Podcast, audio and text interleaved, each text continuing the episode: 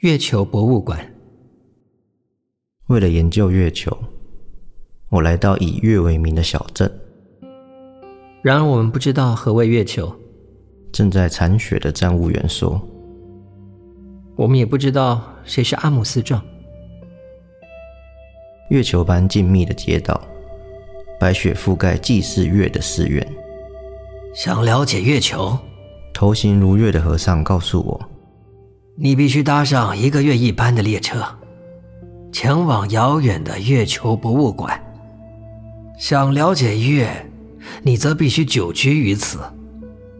尽管我残喘至今，对月依旧一无所知。”距离发车尚有十二天，我住进镇上唯一的旅店。旅店的名字当然有月。夜晚不会在今天来临哦。旅店的柜台人员说：“包括明天，也包括后天。”客房墙上挂着阴历，厕所遗留着用过的卫生棉。睡前我掀开窗帘，等待夜的出现，却每每在阴湿的梦中，迷失在满是月球的街。参访每一座雪中寺院，踏进每一间便利商店，买了护身符与洋芋片，习惯没有黑夜的时间，阴历度过十二个日月，才惊觉自己此行的初衷。我告别时间静止的商店街，开往月球博物馆的列车停靠在没有地平线的雪原。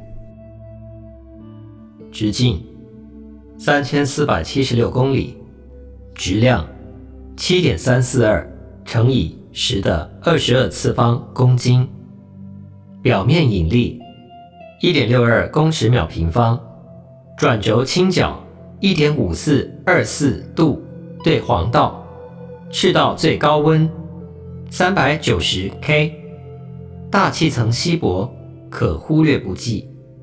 昼夜的长度是二十七个地球日。回到以月为名的小镇，小镇被陌生的黑夜笼罩。居民骑坐在商店街的长椅上，望着没有月球的天空。极静的雪地如月，月如极静的雪。往昔的人们想象月面，是否就如今日的我们望见雪原？我拜访了以月为名的小镇，却距离月球越加遥远。